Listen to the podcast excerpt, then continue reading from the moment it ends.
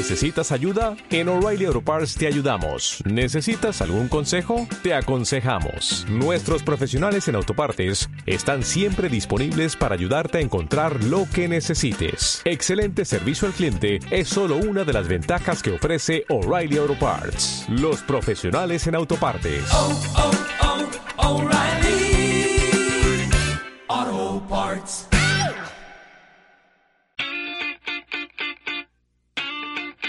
Y es el momento de este especial Bajo la Tiza, que es una investigación que habitualmente hacemos. Hay un buen grupo de Bajo la Tiza ahí guardadito en nuestros cajones, porque veníamos trabajando semanas, quizás por las entrevistas, por nuestro bajar la guardia, pues no hemos podido eh, sacarla al aire. Este, este era una de ellas, ¿no? Una investigación eh, de cuáles son las grandes mentiras que se dan en la historia. No queríamos eh, ir a tan hacia atrás, en el siglo XX o siglos anteriores, sino centrarnos en el mismo siglo en el que vivimos y hay hallazgos, hallazgos interesantísimos de grandes mentiras que se formulan, se quedan instaladas, antes que veníamos hablando precisamente de fake news, estos yo creo que son un poco más trascendentales, más sustanciales, porque son noticias que incluso acaban siendo como eh, propios relatos históricos, ¿no? De que al final ocurrió lo que ocurrió, no es la primera vez, ¿no? Que pasa esto en, en la historia, podríamos eh, dar muchos ejemplos. Así que tenemos preparado, creo que son como cinco o seis grandes mentiras de la historia, eh, luego lo, colgaremos como siempre en nuestra página web y también en nuestras redes sociales.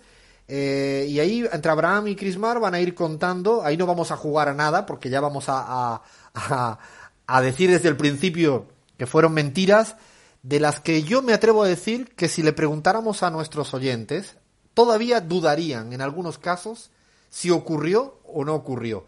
Arrancamos por Bolivia, creo, ¿no, Abraham? En tu investigación que has hecho conjunto con, con Crismar.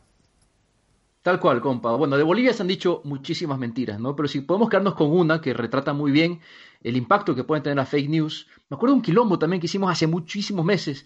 Habló un experto, decía que el 70% de las personas que consumen fake news nunca alcanzan a darse cuenta que efectivamente consumieron información falsa, ¿no? Solo un 30% apenas puede confirmar que efectivamente esa noticia no fue eh, eh, real. Vamos con Bolivia. Una fotografía en blanco y negro, compas, en la que se ve a Evo Morales junto a Pablo Escobar y, atención, junto al Chapo Guzmán. Fue compartida más de 7.000 veces en Facebook y retuiteada más de 11.000 veces en Twitter. Solo en la primera semana, atención, estos datos son solo de la primera semana cuando se publicó esto el 5 de noviembre del año anterior, compas. El portal argentino Infobae, por ejemplo, eh, bueno, se hizo eco de esta noticia y adjuntó la fotografía del Chapo Guzmán con Evo Morales y con Pablo Escobar con este texto, compas. Presunta reunión entre el Chapo y Escobar de la que nunca se ha comprobado su autenticidad. Son tan descarados que dicen al final que no se ha comprobado, pero presunta reunión, ¿no? ¿Qué claro, les parece? Ponen el, eh, como tú bien dices, ¿no? Fuerzan una foto falsa, crean la noticia, luego incluso juegan a limpiarse, ¿no? Eh, con una punto y final, ¿no? De todavía no se ha comprobado, es presunto, pero ya se coloca eh, de manera tan importante y tan central en las noticias que no sé cuántos retweets me, me, he puesto como casi nervioso que al final cualquier tipo de noticia puede ser retuiteado tanto. ¿Cuántos has dicho? Es una barbaridad. 11.000. 11.000, pero solo en la primera semana, Alfredo. O sea, claro. Y te cuento cuántos retweets tendrá al día de hoy. Y además tiene toda la intencionalidad, ¿no? Que era ir construyendo esta idea desde el principio, que esto surge de Evo Morales desde que era un sindicalista cocalero que es difícil asociarlo con el narcotráfico en tanto en cuanto es una visión completamente distinta de esa hoja milenaria para el caso boliviano como es la coca o para otras zonas andinas. Claro, han venido trabajando tanto la imagen de estigmatizar a Evo Morales con la cuestión del narcotráfico que claro, colocan esta foto y además le dan igual que no sean que no sean coincidentes en el tiempo, eh, da igual porque lo interesante es eh, llamar la atención, eh, se replica y a partir de ahí, como tú bien decías al principio, es muy difícil desmentirlo, porque es casi navegar a contracorriente de un tsunami que ya no tiene capacidad ¿no? de retroceder.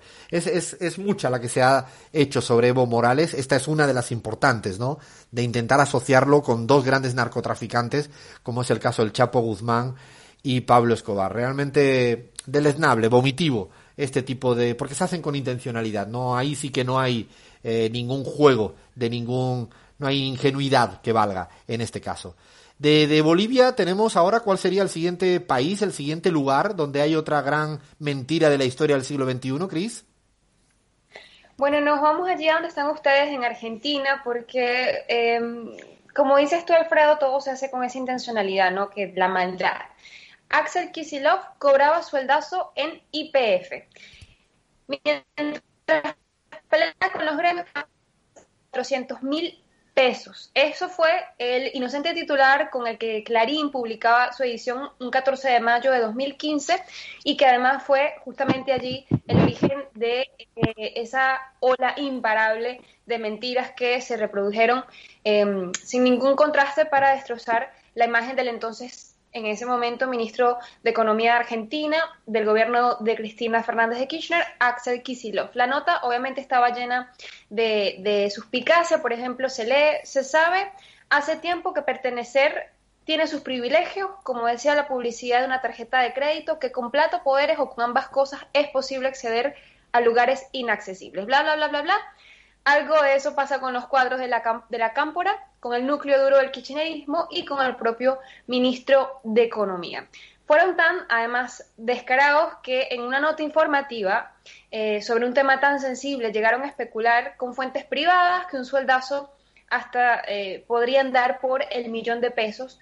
Eh, así que bueno, nada, obviamente replicaron a veces en España, definitivamente, y aunque Axel luego desmintió, envió actas eh, oficiales entre 2012 y 2014 que confirmaban que él no cobraba ni siquiera honorarios por sus funciones en IPF y que renunciaba a sus honorarios en condición de miembro del directorio, eh, pues ni Clarín corrigió la redacción, pero nunca se disculpó y lo dejó básicamente por debajo, que pasara por debajo de la mesa como que si no hubiesen hecho nada.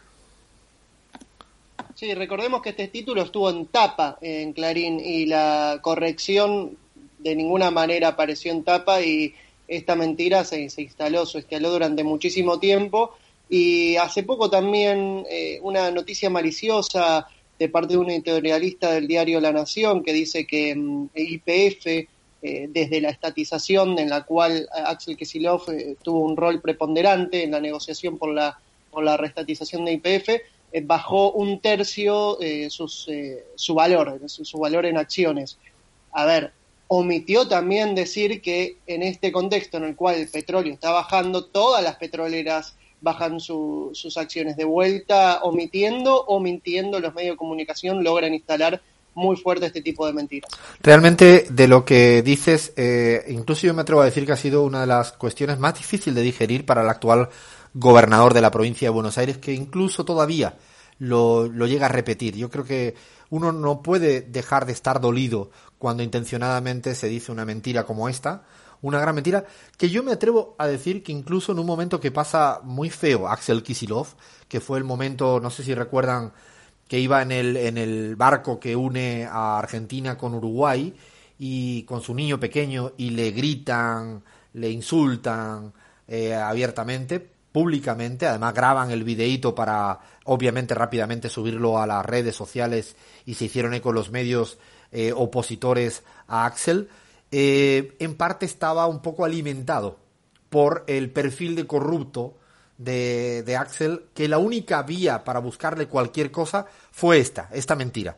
No es una persona bastante austera, de hecho hasta se reían de él cuando hacía campaña en la provincia de Buenos Aires con un coche de lo más sencillo del mundo eh, y no hay manera, y claro, buscaron esta, esta opción, se instaló y bueno, el tiempo va pasando y cada, va poniendo a cada quien en su lugar. Hoy en día es gobernador de la provincia de Buenos Aires con una mayoría uh, electoral, pero sí hizo daño en su momento y realmente es una gran mentira, entre otras tantas que, que se, plantea, que se plantearon en, en, Argentina. De ahí a otro país, vamos pegando salto para que vean que esto está regado por cualquier lugar de, de la región. ¿Qué tienes por ahí, Abraham, ahora?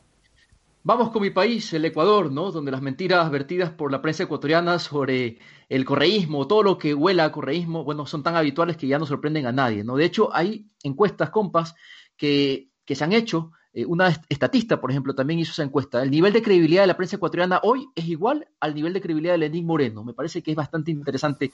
interesante el dato, muy interesante. bueno, escuchen esta, una de las, de las, tantas, ¿no? Sobre Correa se ha dicho que tiene un equipo de espionaje en Carondelet, ¿no? Que él espiaba con un teléfono a Lenín Moreno desde Bélgica, ¿no? Hasta que en sus cuentas bancarias hay decenas de miles de millones de dólares, ¿no? Pero EFE publicaba hace poco este titular. La corrupción en Ecuador está valorada entre 30 y 70 mil millones de dólares, ¿no? Estamos hablando de que si le ponemos 50 eh, mil millones como término medio, aunque si quieren redondear, pónganle mejor 100 mil millones, más o menos, ¿no? Pero bueno, el puente a la nada, que es la, noticia que les quería contar, el mayor disparate de, Lenín Moreno. Decía Lenín Moreno en abril de 2018 que Correa había construido una carretera con un puente que no va a ninguna parte, ¿no? En la frontera entre Ecuador y Colombia, ¿no? Y esta declaración la repitió una y otra vez en distintos medios que jamás se molestaron en verificar la, noticia, ¿no? El primero fue NTN 24, luego lo hizo CNN. Fernando del Rincón habló también de este puente que construyó Correa para favorecer el narcotráfico, así, ni más ni menos. Y bueno, como era de esperarse, la noticia no tardó en viralizarse. Eh, lo recogió el telégrafo, lo recogió Pan Post, lo recogió Diario Extra, el puente de Mataje, cruce para el narcotráfico, tituló. Y bueno, eh, finalmente el mismo expresidente de Colombia, Juan Manuel Santos, eh, dijo públicamente en una entrevista que le hizo Rafael Correa que eso era una aberración, ¿no? Dijo que era un traspaso transfronterizo, que Colombia no lo cumplió y que en nada tenía que ver ese puente con el narcotráfico. E-, es decir, que también quisieron otra vez más no vincular a Rafael Correa con el narcotráfico, quisieron hablar de corrupción de Rafael Correa. La verdad que en Ecuador, como bien decías, Abraham, eh, sería muy difícil eh, sintetizar cuáles han sido las grandes mentiras de la historia, porque en los últimos años el aluvión, yo diría que no tiene parangón. Ha sido un aluvión permanente, de tal manera que esta es una, pero te estoy seguro que si te preguntara eh, una, otra, otra, tenemos infinitos ejemplos al respecto. Eh, han intentado eh, construir una suerte de eh, diablo de Rafael Correa y de su gestión que ya llega a ser un poco irrisorio. Y yo siempre digo algo al respecto, que cuando se pasan de frenada las mentiras respecto a una cuestión o a una persona, acaban no teniendo efecto, son inocuas, no tienen ningún tipo de impacto, porque ya es, es, no, lo escucha la gente, dice una más, una más, una más. Yo creo que Lenin Moreno la gestión de Nelly Moreno y su alianza con respecto al correísmo ya superó, ya superó ese punto álgido en el cual podría tener algún tipo de efecto sus noticias falsas, creo que exageraron demasiado. Y cuando se exagera demasiado, insisto, eh, está ya eso, la gente lo escucha y casi sonríe, acaba siendo ridiculizado por lo exagerado del término, ¿no? Bueno, tenemos más porque de ahí nos vamos a ir, tenemos a ver qué tenemos. Vamos a la de a la de Venezuela, Cris de la cuestión de eh, la ayuda humanitaria, que esta también nos interesaría, es bastante reciente y sería interesante cómo fue tratado mediáticamente. Bueno, Alfredo, sí, porque si América Latina es un laboratorio de mentiras, yo creo que Venezuela es el, experimento favorito de la prensa y de los políticos, ¿no? Eh, policía de Maduro quema camiones con ayuda humanitaria. Ese era el titular del favorito, uno de los consentidos de Abraham, el Panama Post, Post, que eh, pues está fresquito desde hace menos, menos de dos años, eh, un año y medio, el 23 de febrero del 2019. Obviamente como este, decenas de medios internacionales hicieron eco de esta eh, pues fake news. Em, el vicepresidente estadounidense Mike Pence escribía en Twitter también, el tirano de Caracas bailó mientras sus secuaces quemaban comida y medicinas. El Departamento de Estado además eh, de estadounidense publicaba un video en el que afirmaba que Maduro había ordenado esa quema de camiones, recordemos a los que estaban en ese concierto, el Venezuelan Aid.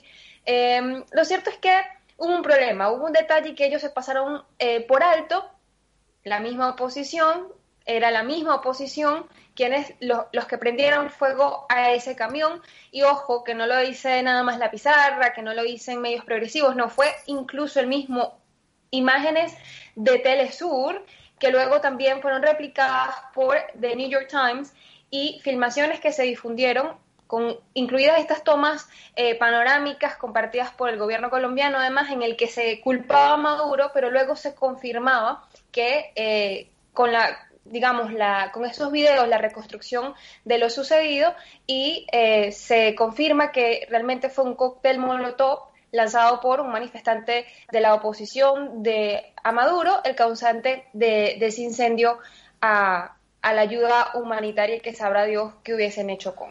Tal Así cual. que no fue Maduro, fue la misma oposición venezolana y sus eh, pues eh, violentos en la frontera allí en Colombia. Es fuerte esto porque realmente se jugó de con muy mala intención, ¿no? Diciendo que había sido el presidente Maduro el que había quemado la ayuda humanitaria cuando, como bien decía Crismar, luego hubo muchas imágenes que demostraron que no, que habían sido sus propios eh, seguidores de la oposición venezolana los que quemaron. Evidentemente con Venezuela también podríamos hacer otro serial, nos faltarían horas de programas, ¿no? Maduro se fue del país, cuando Chávez no había muerto, se le plantearon fotografías de, de, muerto que luego se desdijeron. Se dijo absol que Chávez todavía sigue vivo, escondido, no se sabe dónde. Bueno, ha habido ah, una barba, una cantidad, un sinfín de noticias falsas, fuertes, de, mentiras muy fuertes respecto al, tema venezolano. Yo creo que competir- competirían, ¿eh? Ya te creo que entre Argentina, Bolivia, Ecuador y Venezuela podrían hacer una carrera y es complicado intentar entender cuáles serían las principales mentiras de la historia. Le pedimos a nuestros oyentes que por favor nos escriban también, que seguramente se nos pasan muchísimas otras historias que fueron no creadas como grandes mentiras de en, nuestro siglo XXI. Para terminar, porque el tiempo se nos va viniendo encima, a modo de titular teníamos dos más, pero si podemos citarla como modo de titular. Una era también Cuba-Venezuela, creo, y la otra era algo de España. ¿Cuál serían? Si la podemos decir, Abraham. Sí, la de Cuba-Venezuela, eh, titular, bicicletas atómicas, bombillos espías y el cable submarino con Cuba hacia Venezuela. Bueno, este es un titular que circuló mucho y evidentemente fue una mentira del porte de una catedral, ¿no? Pero fue bastante eh, difundida, Alfredo. No, no, da miedo, da miedo. Y la otra fue la de España, que verdaderamente no. Es una, yo diría que la- fue la gran mentira de la historia europea reciente, ¿no? Eh, ¿Cuál sería un poco el titular para recordarle a la gente que nos escucha, ya sea en América Latina o en la misma España? Bueno, para muchos es la mayor fake news de la historia de España, ¿no?